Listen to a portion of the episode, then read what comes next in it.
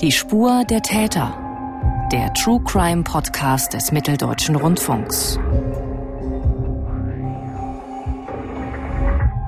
Ich begrüße Sie, liebe Hörerinnen und Hörer, nach unserem Ausflug in die Welt des Polizeirufs 110 heute wieder mit einem ganz klassischen Kriminalfall. Wir rekonstruieren heute das Verschwinden eines jungen Mannes, der kurz vor der Wende zusammen mit Freunden die DDR verlassen hat. Nach einiger Zeit in Nordrhein-Westfalen ist er dann aber plötzlich wie vom Erdboden verschluckt. Wir hatten ja noch keine konkrete Tat, in, insoweit, dass wir sagen können, da ist jemand getötet worden. Wir hatten ja nur letztendlich äh, eine unberechtigte Geldabhebung, möglicherweise eine Unterschlagung, möglicherweise einen Betrug, äh, Diebstahl, alles das, was da eine Rolle gespielt hat. Aber ein Kapitaldelikt hatten wir äh, noch nicht, außer ja kriminalistische Erfahrung, Bauchgefühl, das ist einfach komisch. Sagt der erste Kriminalhauptkommissar von der Polizei Nordrhein-Westfalen, Gottfried Temm Brockhaus. Seine Ermittlungen werden wir heute hier im Podcast begleiten. Mein Name ist Mathis Kiesig und an meiner Seite ist diesmal mein Kollege David Kopp, der zusammen mit einer Kollegin den Fall recherchiert hat. Hallo David. Hallo Mathis. David, eure Recherchen waren wahrscheinlich auch eine kleine Zeitreise, denn der Fall spielt in der Wendezeit 1989, 90 und kurz danach. Das war sicherlich auch schwierig, diese Fakten nochmal zu rekonstruieren, die Ermittlungsschritte nachzuvollziehen und überhaupt Menschen zu finden, die sich jetzt noch an diesen Fall und an die Geschehnisse erinnern können. Ja, also Zeitreise trifft sehr gut. Das war wirklich eine besonders spannende Recherche. Ähm, dieser Fall ist bei weitem nicht so gut dokumentiert wie spätere Fälle, vor allem was Fotos und Videos angeht gab es fast gar nichts. Ähm, aber zu unserem großen Glück gab es noch Ermittler von damals und die konnten sich sehr gut erinnern an den Fall. Die haben zwar alle inzwischen höhere Positionen im Polizeidienst, haben uns aber noch sehr gerne von dem Fall und ihrer Arbeit damals berichtet. Das lag sicher auch an den ganzen Umständen, den noch nicht eingespielten neuen Strukturen, denn die Polizei ist ja gerade erst quasi frisch zusammengewürfelt worden. Genau, der Fall spielt nämlich zum einen in Kronau in Nordrhein-Westfalen und zum anderen in Leipzig in Sachsen, wo auch alle Beteiligten herkamen. Es kam dann zu einer Zusammenarbeit der Polizeistellen in beiden Städten, was damals ein Novum war, also gemeinsame West-Ost-Ermittlungen. Dazu dann später auch gerne mehr. Wir reisen jetzt mal gedanklich ins Jahr 1990, genauer gesagt in die Weihnachtszeit 1990. Wie beginnt damals dieser Kriminalfall? Ja, damals in Leipzig erwarten die ähm, Eltern von André ihren Sohn zum Weihnachtsfest. André ist damals äh, 20 Jahre alt, wohnt seit über einem Jahr in Kronau in Nordrhein-Westfalen und hat der Familie eben zugesagt, dass er sie zu Weihnachten besuchen kommt. Aber er kommt einfach nicht. Und deswegen machen sich die Eltern dann Sorgen und können ihn auch Tage später nicht erreichen. Dann entscheiden sie sich am 29. Dezember 1990, die Polizei zu informieren, nämlich die Polizei in, seiner, in seinem Wohnort in Kronau. Und das hat uns Peter Niehoff von der Polizei erzählt, wie das damals lief. Er ist erster Kriminalhauptkommissar bei der Polizei Borken, die für Kronau zuständig ist. Gemeldet haben sich ja bei uns die Eltern des äh, Vermissten und haben natürlich, ganz klar für die war das schon richtig Panik weil äh, der Vermisste zu Weihnachten nach Hause kommen wollte. Das, der war auch sehr verlässlich. Er war immer äh, grundsätzlich, hatte er immer Kontakt zu seinen Eltern, ist immer regelmäßig dort aufgetaucht und äh, Sie haben sich natürlich gewundert, dass er zu Weihnachten nicht kommt. Sie haben dann keine Verbindung zu ihm herstellen können. Bevor wir zu den Ermittlungen der Polizei kommen, kannst du uns André noch ein bisschen vorstellen, damit wir uns ein Bild von ihm machen können? Was war er für ein junger Mann? Ja, also 1,88 groß war er, eine sportliche Figur, kurze dunkelblonde Haare. Er lebt damals mit zwei Freunden in einer WG in Kronau. Die beiden Freunde, das sind Yvette und ein junger Mann, der ebenfalls André heißt. Und Yvette und dieser zweite André, die sind ein Paar. Aufgewachsen sind alle drei in Leipzig im Stadtteil Konnewitz. Sie kennen sich seit der Lehrzeit und im Sommer 1989, als sie alle so 19 Jahre alt sind, da fühlen sie sich in der DDR eingesperrt und beschließen gemeinsam zu fliehen, also zu dritt von der CSSR über die Donau nach Österreich weiter in die Bundesrepublik. Die drei landen dann in Kronau in der Nähe der niederländischen Grenze und gründen da zusammen eine WG, finden auch Arbeit und leben sich langsam ein. Ein damaliger Arbeitskollege von André T. hat uns Folgendes über ihn gesagt. Also er war groß, dünn, schmal, hat Sächsisch gesprochen natürlich, eine schwere Sprache, da muss man immer dreimal hinhören, damit man versteht. Ne? Ja, aber sonst war ein lieber Junge. Ne? Erst waren wir auf Schalke und später um 11 Uhr haben wir dann uns nochmal wieder getroffen. Dann sind wir zum Dorf Münsterland gefahren, bisschen tanzen und so, Bierchen trinken, wie man das so macht. Ne? Wenn man jung ist. Das sagt Stefan Segnitz über seinen damaligen Arbeitskollegen André. Und eine kleine Erläuterung noch. Dieses Dorf Münsterland, von dem er spricht, das ist wohl kein Dorf, sondern ein Freizeitpark mit Diskothek. Die Familie von André T. hat den 20-Jährigen also als vermisst gemeldet. Er ist spurlos verschwunden. Wie ernst nimmt denn die Polizei in Gronau diese vermissten Meldung der Eltern? Naja, obwohl ein 20-Jähriger nicht verpflichtet ist, sich bei seinen Eltern regelmäßig zu melden, haben die Ermittler die Sache gleich doch recht ernst genommen. Ihr erster Weg führt in die Wohngemeinschaft von André und ähm, was sie sich dort angesehen haben und was sie gehört haben, das schildert uns Kommissar Peter Niehoff. Wir haben gerade feststellen können, dass sein Zimmer tatsächlich leergeräumt war, wirklich komplett leergeräumt war. Durch die Mitbewohner wurde zu diesem Zeitpunkt dargestellt, äh, ja, der hat ja auch die Absicht gehabt, Gronau zu verlassen. Der hatte wahrscheinlich eine neue Arbeitsstelle, der hatte wohl eine neue Wohnsituation, aber man wüsste natürlich nicht, wo der hin ist, weil er auch nicht darüber gesprochen hätte. Ja, diese Erklärung finden die Kriminalisten auch etwas merkwürdig. Sie haben zum Beispiel auch Nachbarn gefragt, ob sie denn einen Auszug bemerkt hätten und das haben sie verneint.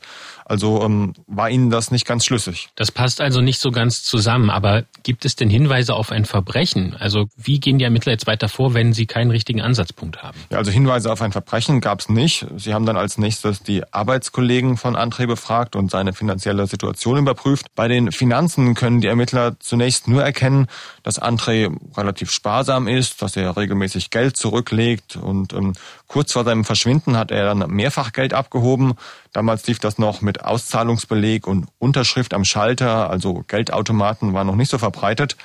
Und die Arbeitskollegen, naja, die bestätigen im Grunde die Sorgen der Eltern. Peter Niehoff zu dem, was Andres Kollegen aussagen. Tenor der Erkenntnisse war letztendlich, dass alle sagten, also wir haben den zuletzt kurz vor Weihnachten gesehen. Wir haben eine Weihnachtsfeier geplant. Da ist er schon nicht erschienen, was sehr ungewöhnlich war, weil er sich äh, sein Erscheinen auch zugesichert hatte. Und deswegen hatten die natürlich auch große Sorge, dass da was passiert sein könnte. Einer der Kollegen, der bereits gehörte Stefan Segnitz, hat uns berichtet, dass André damals tatsächlich aus der WG ausziehen wollte. Grund ist nämlich ein alter Kumpel aus Leipzig, der regelmäßig in die WG kommt und sich da offenbar wohlfühlt und es entstehen dann Spannungen in der WG. André, passt das nicht, dass dieser Kumpel da regelmäßig da ist? Er fühlt sich als Außenseiter. Ja, mit dem kam er gar nicht klar. Ne? Also die, äh, der hat immer wieder betont, dass er mit denen nicht klarkommt, die so komisch zu ihm sind, dass, dass die ihn wie Dreck behandeln. Ich fühle mich da gar nicht wohl, ich muss unbedingt eine neue Wohnung haben. Das hat er immer wieder betont, das hat er andauernd betont. Ne? Die Aussagen des Arbeitskollegen und ähm, generell auch der anderen Kollegen passen ja schon zu dieser Annahme, dass er vielleicht wirklich einfach ausgezogen ist und dass er auch gar keinen Grund sah, seine Mitbewohner darüber zu informieren, wenn die, das Verhältnis so schlecht war mittlerweile. Auch das gesparte Geld und die Abhebungen vom Konto passen ja durchaus dazu. Vielleicht hat er das Geld ja für einen Umzug in eine eigene Wohnung gebraucht und die Mitbewohner sollten einfach davon nichts mitbekommen. Aber das sind natürlich Spekulationen und weiterhin nichts Handfestes für die Ermittlungen. Ja, in der Tat. Ähm, Mitte Januar 1991 müssen die Ermittler dann auch feststellen, dass sie eben nicht weiterkommen. Die wenigen jungen Leute, die André kennen in Kronau, er war ja noch nicht so lange dort, die haben sie befragt und ähm, hatten keine, keine Erkenntnisse gewonnen dadurch. Und deswegen entscheiden sie sich zu einem eher ungewöhnlichen Schritt. Sie schalten eine Suchanzeige in der Regionalzeitung, um Hinweise zu bekommen, wo André zuletzt gesehen wurde. Die Zeitung, in der dieser Suchaufruf am 18. Januar 1991 erscheint, heißt Gronauer Nachrichten. Ein paar Ausschnitte aus diesem Artikel neben dem Foto von André kann ich jetzt ja mal zitieren. Da steht unter anderem, spurlos verschwunden ist seit nunmehr vier Wochen der Gronauer André T. Ohne Angabe von Gründen, so die Kriminalpolizei, war der 20-Jährige am 17. Dezember seinem Arbeitsplatz ferngeblieben. Entgegen seiner sonstigen Gewohnheit hat sich der junge Mann auch nicht wieder bei seinen Eltern in Leipzig gemeldet. Die bisherigen Ermittlungen der Polizei ergaben, dass sich André am Abend des 14. Dezembers in der Gronauer Diskothek ON aufgehalten hat. Die Spur des jungen Mannes verliert sich dann jedoch am 15. Dezember zwischen 20.30 Uhr und 21.30 Uhr. Danach geht es dann noch um Kleidung und sein Auto und es das heißt dann, die Kriminalpolizei bittet die Bevölkerung um Mithilfe bei der Auffindung des jungen Mannes. Hinweise nimmt die Gronauer Polizei entgegen. Was bringt denn dieser Zeugenaufruf? Dieser Zeugenaufruf bringt genau einen Hinweis, aber einen hilfreichen Hinweis, denn es meldet sich nämlich eine Bankbearbeiterin, die bei den Geldabhebungen die Scheine ausgehändigt hat. Sie sagt, derjenige, der das Geld abgehoben hat, war eindeutig ein anderer Mann, also nicht André, der mit dem Foto in der Zeitung abgebildet war. Das macht die Ermittler dann natürlich stutzig. Sie legen der Frau mehrere Fotos vor. Eines von André selbst, eines von seinem Mitbewohner, der ebenfalls André heißt, und eines von dem alten Kumpel aus Leipzig, der seit kurzem immer wieder in der WG zu Gast ist. Er heißt Hans-Peter. Kann die Bankmitarbeiterin unter diesen drei Personen denn die Person identifizieren, die das Geld abgehoben hat? Ja, sie ist sich sicher. Sie erkennt den Mann, der insgesamt über 7000 D-Mark abgehoben hat. Es ist Hans-Peter, der Kumpel aus Leipzig. Und das ist ein erster Hinweis, aber so der erste Hauptkriminalkommissar Gottfried Temprockhaus. Wir hatten ja noch keine konkrete Tat, in, insoweit, dass wir sagen können, da ist jemand getötet worden. Wir hatten ja nur letztendlich äh, eine unberechtigte Geldabhebung, möglicherweise eine Unterschlagung, möglicherweise ein Betrug, äh, Diebstahl, alles das, was da eine Rolle gespielt hat. Aber ein Kapitaldelikt hatten wir äh, noch nicht, außer ja, kriminalistische Erfahrung, Bauchgefühl, das ist einfach komisch. Die Ermittler wollen nun natürlich diesen Hans-Peter befragen zum Vorwurf, Geld im Namen von André T. abgehoben zu haben. Ja, das mit dem Befragen ist gar nicht so einfach, denn als sie an die WG kommen, ist da keiner. Sie haben den Verdacht dann, dass Andres Mitbewohner, einschließlich Hans-Peter, auf dem Weg nach Leipzig sind. Aber deswegen geben sie natürlich nicht auf, sondern ähm, sie wenden sich an ihre Kollegen in Leipzig. Und wie es der Zufall so will? Also habe ich gesagt, dann lass uns da anrufen, weil ich kenne da jemanden. Und zufällig ist dieser Mensch auch noch Leiter der MOK, der Morduntersuchungskommission. Wir hatten damals äh, Tastentelefone hier, die gibt's heute gar nicht mehr in dem Sinne. Da, äh, ich weiß nicht, wie oft ich die Nummer gewählt habe. Furchtbar. Also ich glaube, eine Stunde war es, bis da endlich das Gespräch durchgestellt worden ist. Und durchgestellt wurde es dann zum Leiter der Morduntersuchungskommission in Leipzig zu Bernd Merbitz, der später Polizeipräsident auch in Leipzig war und viele bedeutende Positionen der sächsischen Polizei innehatte. Wieso kennt denn Ermittler Tem Brockhaus in Gronau im Jahr 19 1991, also kurz nach der Wende, den Leiter der Morduntersuchungskommission in Leipzig. Also das ist wirklich ein extremer Zufall. Einige Kommissare aus beiden Städten, aus Kronau und aus Leipzig, kennen sich durch Betriebsausflüge, durch gegenseitige Ost-West-Besuche. Da haben die Leipziger gesagt, gut, äh, jetzt nach der Wende wollen wir mal unsere Kollegen im Westen kennenlernen und haben sich zufällig damals einige Monate vorher für Kronau entschieden und haben dort die Kollegen besucht und kurze Zeit später gab es einen Gegenbesuch in Leipzig und deswegen war einfach diese Verbindung da, die jetzt nicht so besonders dienstlich oder formell war. Und dadurch auch einem gleich eine gute Vertrauensbasis da war zwischen beiden Seiten. Ganz genau, die beiden haben sich auch geduzt dann, äh, Merbitz und der Ermittler in Kronau und ähm, konnten so sofort mit der Arbeit loslegen. Und trotzdem war dann der äh, Bernd Merbitz doch recht erstaunt, als er dann diesen Anruf nach einer Stunde Versuchen dann letztlich bekommen hat von Brockhausen. Ich war erstmal erstaunt, dass überhaupt eine Telefonverbindung zustande kam. Äh, dort war ein Kriminalbeamter, den ich auf dieser Begegnung auch kennengelernt habe, Gottfried. Und sagt dann zu mir, Bernd, wir brauchen eure Hilfe. Dass Bernd Merbitz die Unterstützung zusagt, versteht sich natürlich von selbst. Wo können denn die Leipziger Kriminalisten jetzt ansetzen? Ja, sie bekommen aus Kronau die Info, dass sich der gesuchte Hans-Peter bei seiner Schwester aufhalten könnte, die in Leipzig wohnt.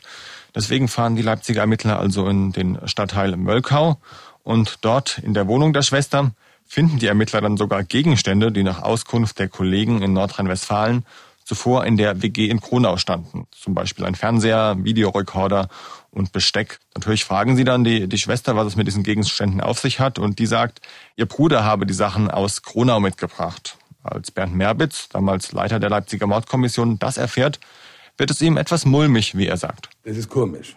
Natürlich kann sich alles am Ende auch anders herausstellen, geschenkt worden und dergleichen. Ich sage, ist komisch. Warum soll er irgendwohin umziehen und soll dann seine Gegenstände jemand schenken? Normalerweise brauchen wir die an der Wohnung. Die Gegenstände von André T. sind jetzt also in der Wohnung der Schwester von Hans-Peter. Finden Sie denn auch den Hans-Peter in der Wohnung seiner Schwester? Ja, der ist, als die Beamten in der Wohnung sind, noch arbeiten, so sagte seine Schwester. Er soll gegen 22 Uhr wiederkommen. Da warten die Ermittler ab. Und als er dann eintrifft, wird er gebeten, zur Befragung aufs Präsidium mitzukommen. Das macht er auch ohne große Widersprüche. Haben ein Zimmer geführt, weil normale Befragung sein sollte. Und da kam eine Kollege zu mir rein. Und jetzt kommt das innerliche Gefühl. Und der sagte zu mir, du, ich glaube, da stimmt was nicht. Da stimmt irgendwas nicht. Der zittert am ganzen Körper. Ich sah dann gleich voll in die Vernehmung einsteigen. Und in der Vernehmung bleibt Hans-Peter erstmal dabei. André sei ausgezogen, ohne eine Nachricht hinterlassen zu haben. Die große Frage für die Ermittler ist also, sagt der Befragte, obwohl er zittert, die Wahrheit und weiß wirklich nicht, wo André ist? Oder spielt er ihnen etwas vor? Das ist natürlich eine Situation, mit der Polizeibeamte sehr häufig konfrontiert sind. Und aus diesem Grund wollen wir uns jetzt mal ein bisschen intensiver mit dem Thema Wahrheit und Lügen beschäftigen. Unsere liebe Kollegin Daniela Schmidt hat sich in ihrem MDR-Podcast Meine Challenge eine ganze Folge lang mit dem Thema beschäftigt und sich einer schwierigen Herausforderung gestellt. Sie nimmt sich vor, eine Woche lang nur die Wahrheit zu sagen, also nicht zu lügen.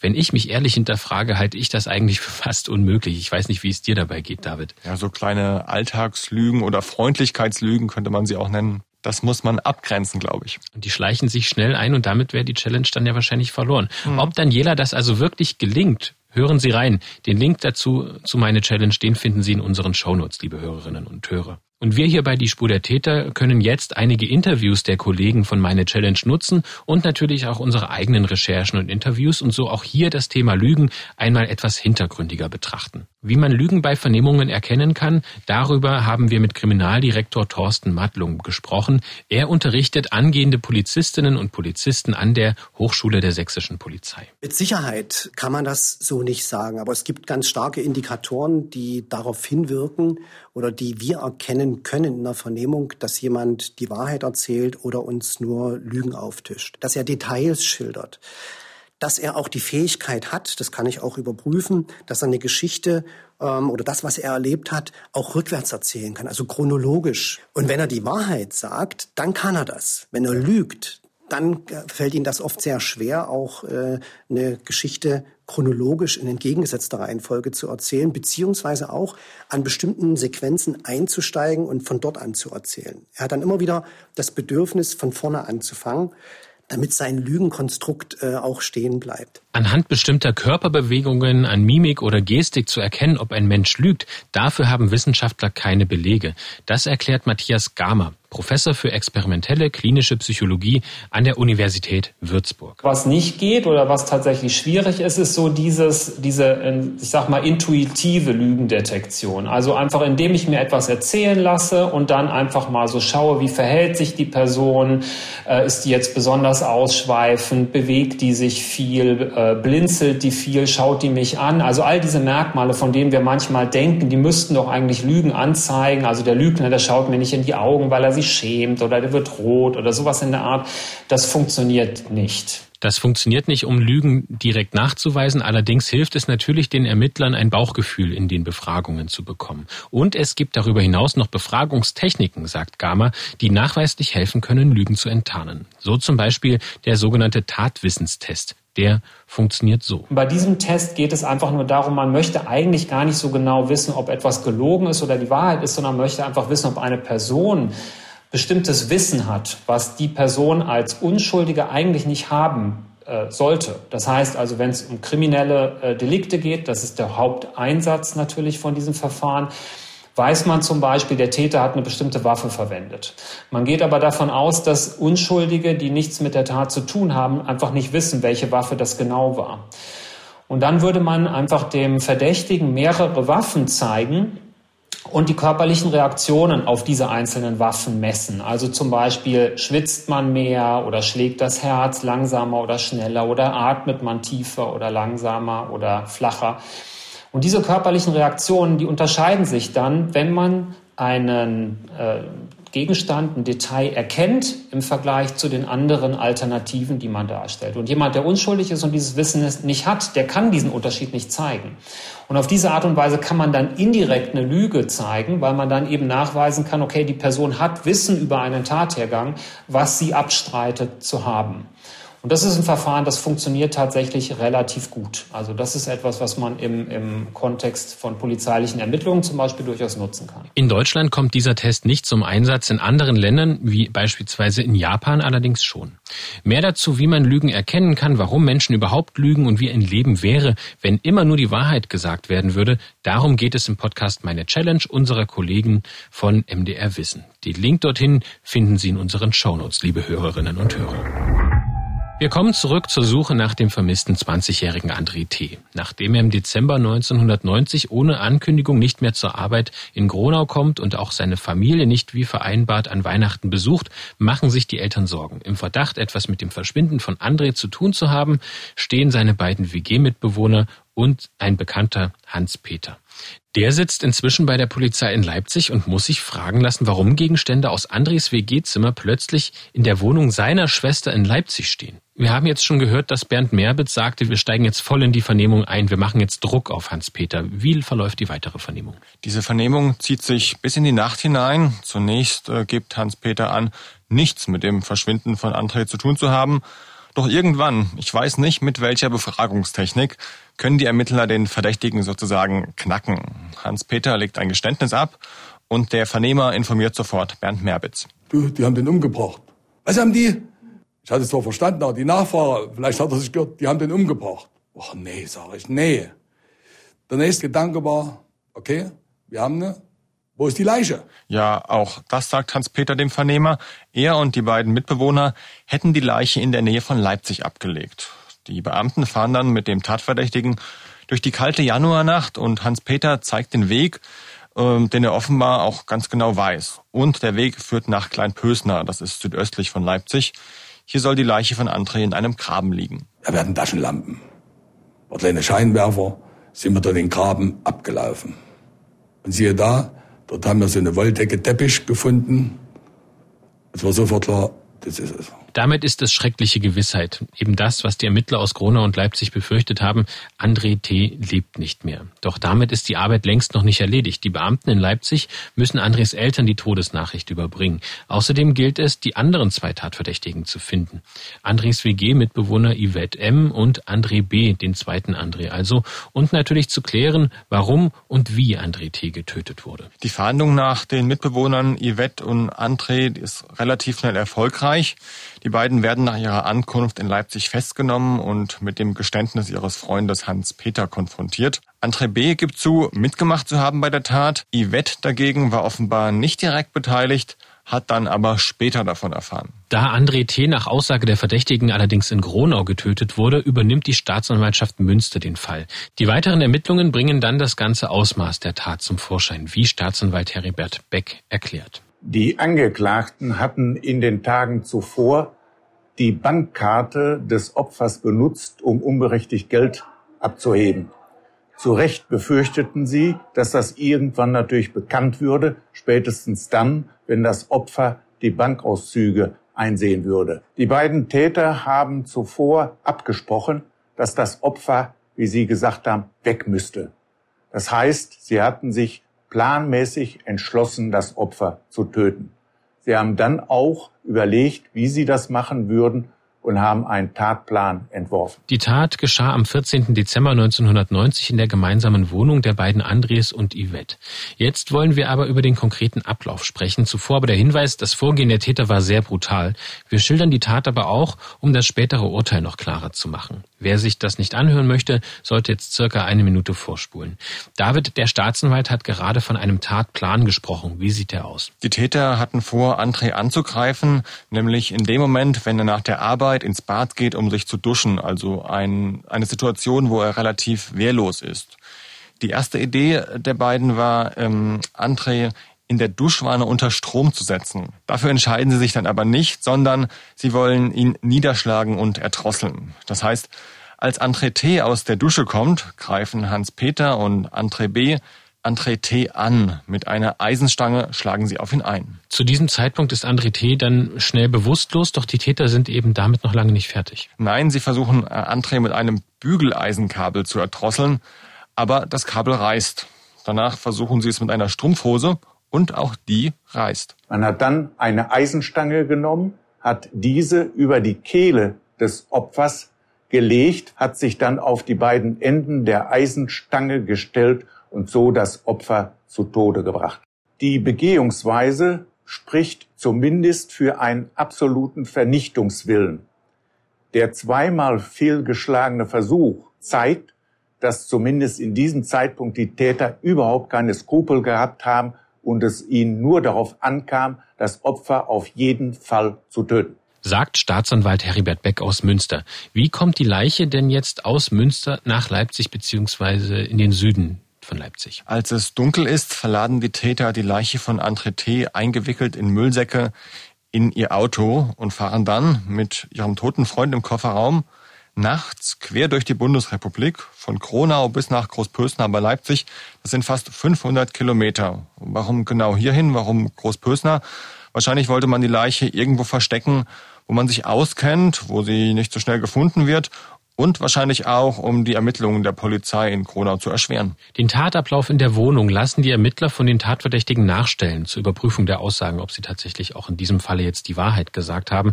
Worauf es dabei ankommt, schildert Peter Niehoff. Zunächst mal muss man sagen, dass die Täter natürlich damit einverstanden sein müssen, eine solche Rekonstruktion zu machen.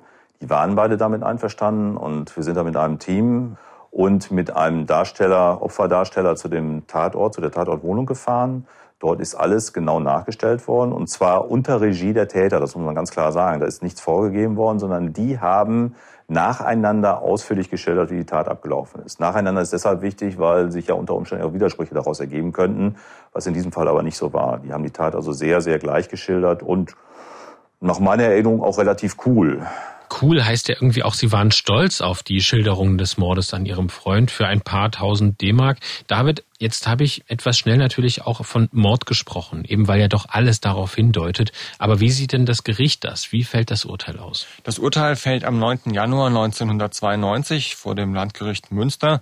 Auf der Anklagebank sitzen Hans-Peter R. und André B. Und die Richter verurteilen sie wegen gemeinschaftlichen Mordes. Die Verurteilung erfolgt nach Jugendstrafrecht. Beide bekommen die Höchststrafe von zehn Jahren. Das sieht das Jugendstrafrecht in dem Fall vor. Sie werden dann später vorzeitig entlassen, der eine nach vier, der andere nach fünf Jahren. Und Yvette, die muss sich in dem Prozess gar nicht verantworten. Die ist also auch nicht angeklagt. Richtig. Das Urteil klingt für mich relativ milde, allerdings ist natürlich auch im Jugendstrafrecht mit den zehn Jahren nicht mehr möglich gewesen und diese vorzeitige Haftentlassung ist ja auch durchaus üblich. Ja, genau so denke ich auch, muss man das einordnen. Zum Schluss wollen wir noch einmal auf die Zusammenarbeit der Ermittler aus Nordrhein-Westfalen und Sachsen zu sprechen kommen. Heute klingt das ja selbstverständlich, aber 1991 war das eben bei weitem noch nicht so. Das hat ja in den ersten äh, O-Tönen auch schon angeklungen. Das macht jetzt auch das Fazit der Ermittler aus. Zuerst hören wir jetzt Gottfried Tembrockhaus und Peter Niehoff aus Nordrhein-Westfalen und im Anschluss dann noch Bernd Merbitz aus Sachsen.